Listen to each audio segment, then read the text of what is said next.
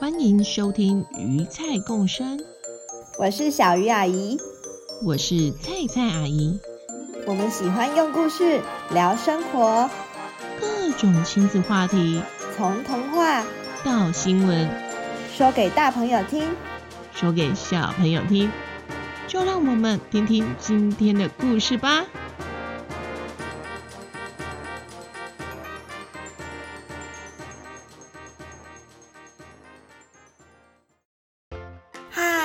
位大朋友、小朋友好，欢迎回到鱼菜共生，我是小鱼阿姨。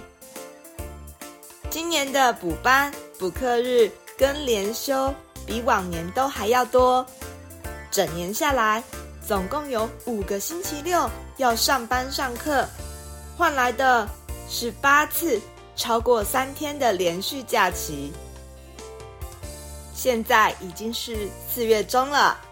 大家过完春假的五天连休，接下来还有端午节、中秋节，还有十月的国庆日连休可以期待哦。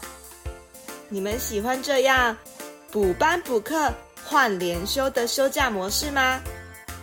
有比较长的假期，就可以规划去远一点的地方。不过连续假期出游，最怕遇到的。就是塞车了。塞车的原因，除了路上车太多，有时候在市区行驶也会因为路上红绿灯比较多而走走停停。小鱼阿姨每次开车看到绿灯的时候，就会好想赶快通过那个路口哦。但有的时候因为车太多，就算遇到了绿灯，也走不动，真是令人焦虑啊！不过呢，也还好有红绿灯的发明，要不然如果在路上大家都想通行，最后大概会全部都卡在路上，走不了了呢。说到红绿灯，小朋友有没有想过，是谁决定用红灯跟绿灯来表示可以通行，或者是需要暂停的呢？今天我们就来说个跟红绿灯的发明有关的故事吧。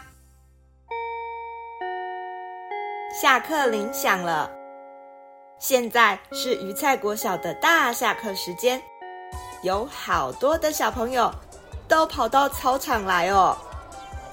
小饭团。米花花跟小诺这三个好朋友，当然也不例外。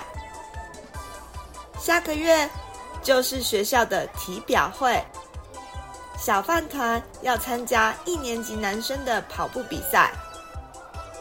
小诺跟米花花正站在操场旁边陪他练习呢。小饭团加油！小饭团加油！小诺在一旁大声加油。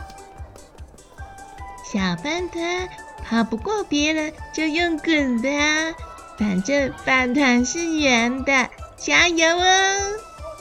米花花也在一旁大喊。不过米花花，你这种加油方法，小饭团要是听到，又要跑来跟你斗嘴了吧？操场边。除了大声加油的米花花跟小诺，也有一群正在玩游戏的小朋友们。他们在玩什么呢？最后摸头摸底的是鬼。你当鬼？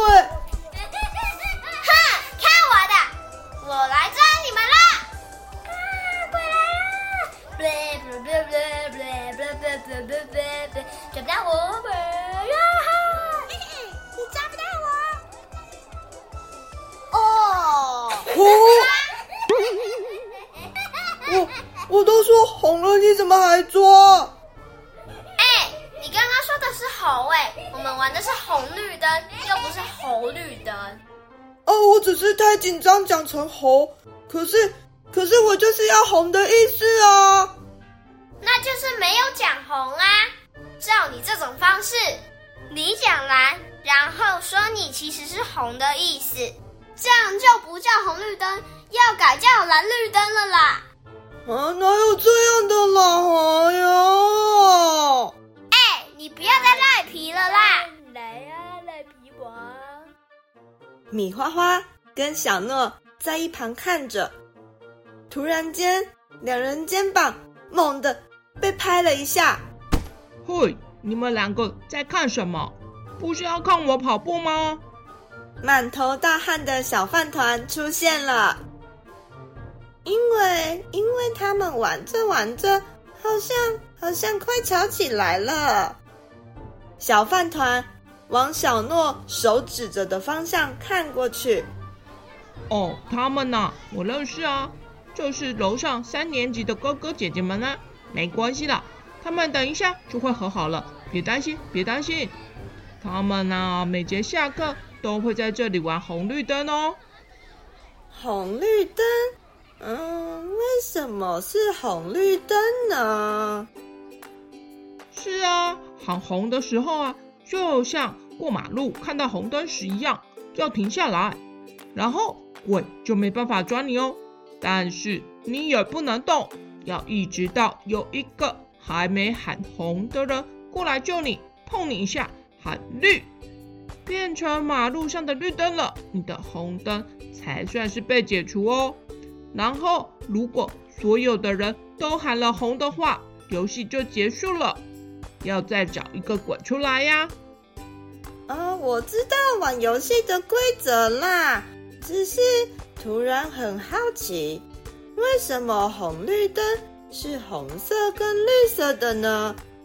嗯我想起我还住在乌克兰的时候，路上的交通号志也是红色跟绿色的红绿灯耶。这是全世界的国家一起约好的吗？小诺有点疑惑的说着。嗯，你这么一说，好像还真的是这样哎。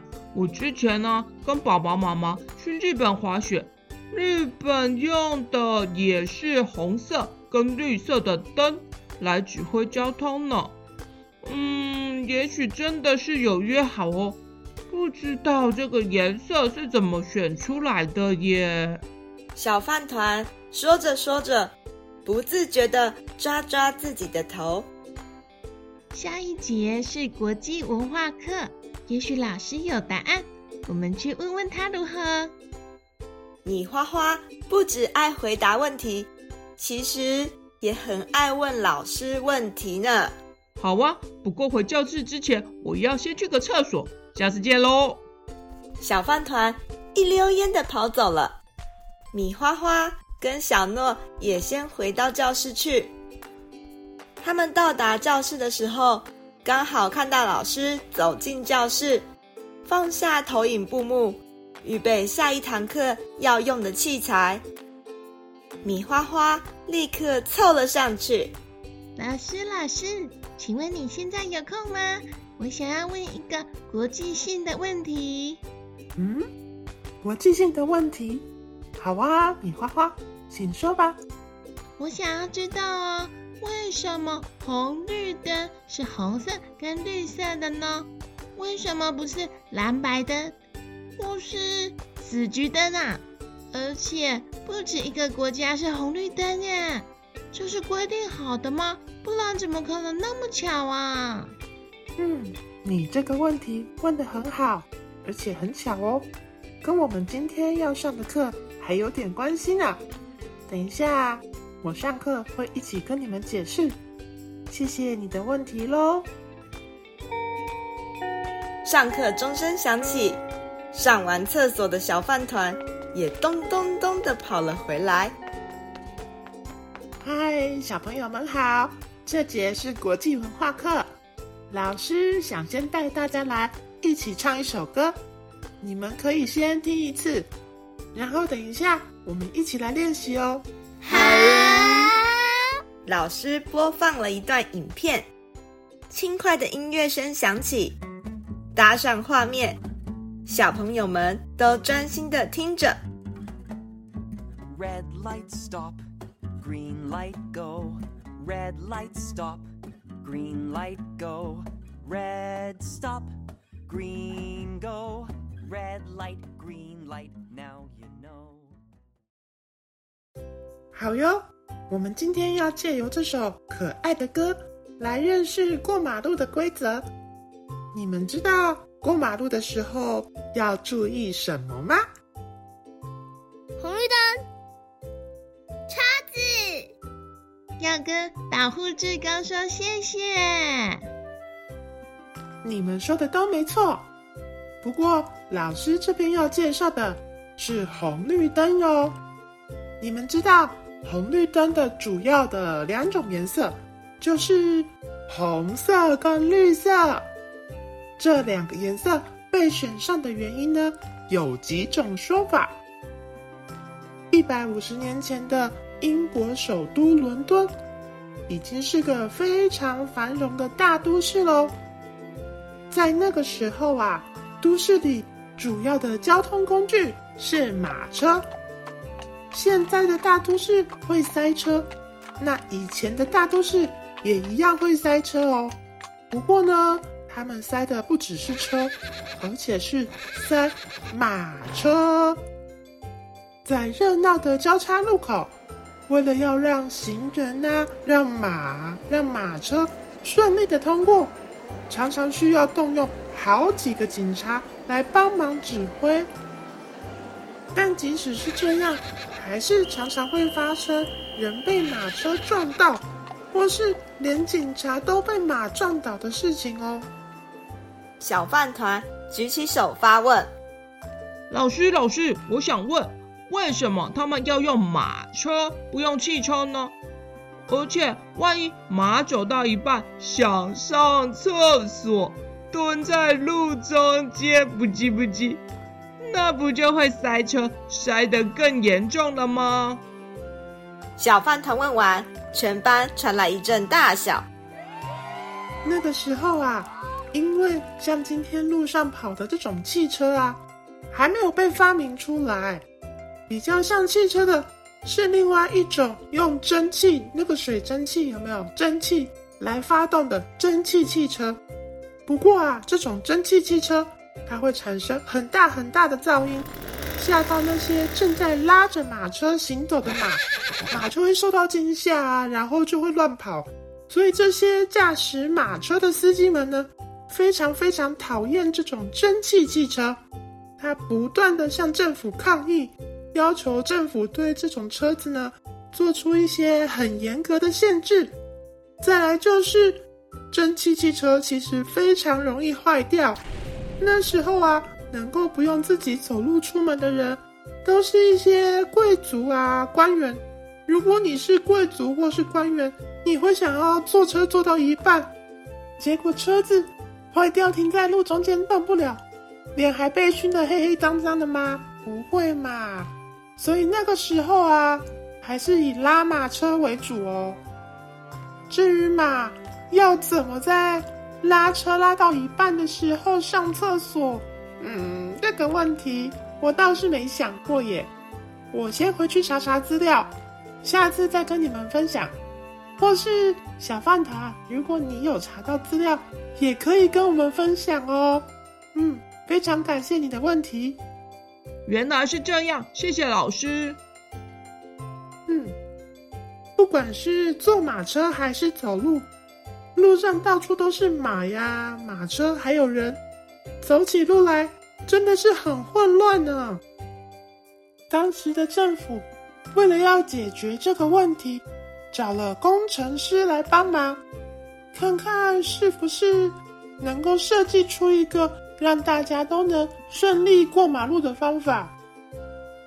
这个工程师呢，他左思右想，想到，诶，可以用一个比较高，让所有路口附近的人都能看到的标志，大家都照着这个标志的指示来走，问题是不是就能解决了呢？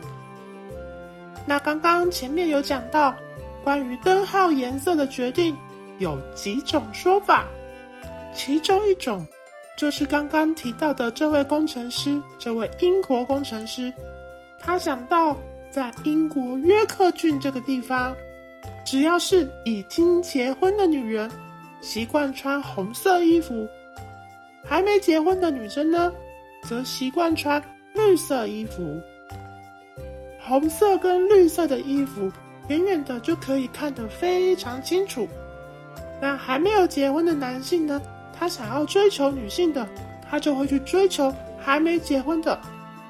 还没结婚的那，你们记得是什么颜色的衣服的女性吗？绿色。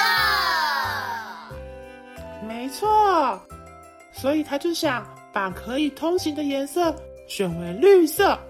老师，米花花在老师讲话的空档举起了手，请说，米花花。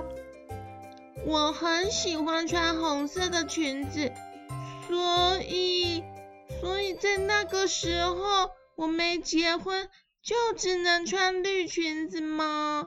我觉得这样的规定很不合理耶，我会好伤心哦。是的，而且那个时候的女生也受到很多不平等的对待哦，例如。英国女生在那个时候是还没有投票的权利的。不过啊，如果要继续讲这个，我们这堂课可能今天就不用下课喽。所以，我们先回到今天的红绿灯主题。刚刚说到，用女生的衣服颜色来决定灯号，只是其中一种可能的说法，而且这个说法。像刚刚小朋友们其实也都感受得到，并没有很尊重别人对于颜色的喜好或是感觉，对吗？所以接下来老师要讲关于第二种，我自己是觉得比较合理的说法哦。关于红绿灯颜色由来的第二种说法，到底是什么呢？这边。就让小鱼阿姨先卖个关子，下集的鱼菜共生中，我们再来继续揭晓喽。小朋友们也可以想想看，对你们来说，如果真的是用女生的衣服颜色来作为灯号的选择，这样的方式到底合不合理呢？这个问题就留给你们思考喽。喜欢阿姨们的故事，别忘了追踪我们的频道，也可以到鱼菜共生的脸书粉丝专页跟我们互动哦。我们下次见，拜拜。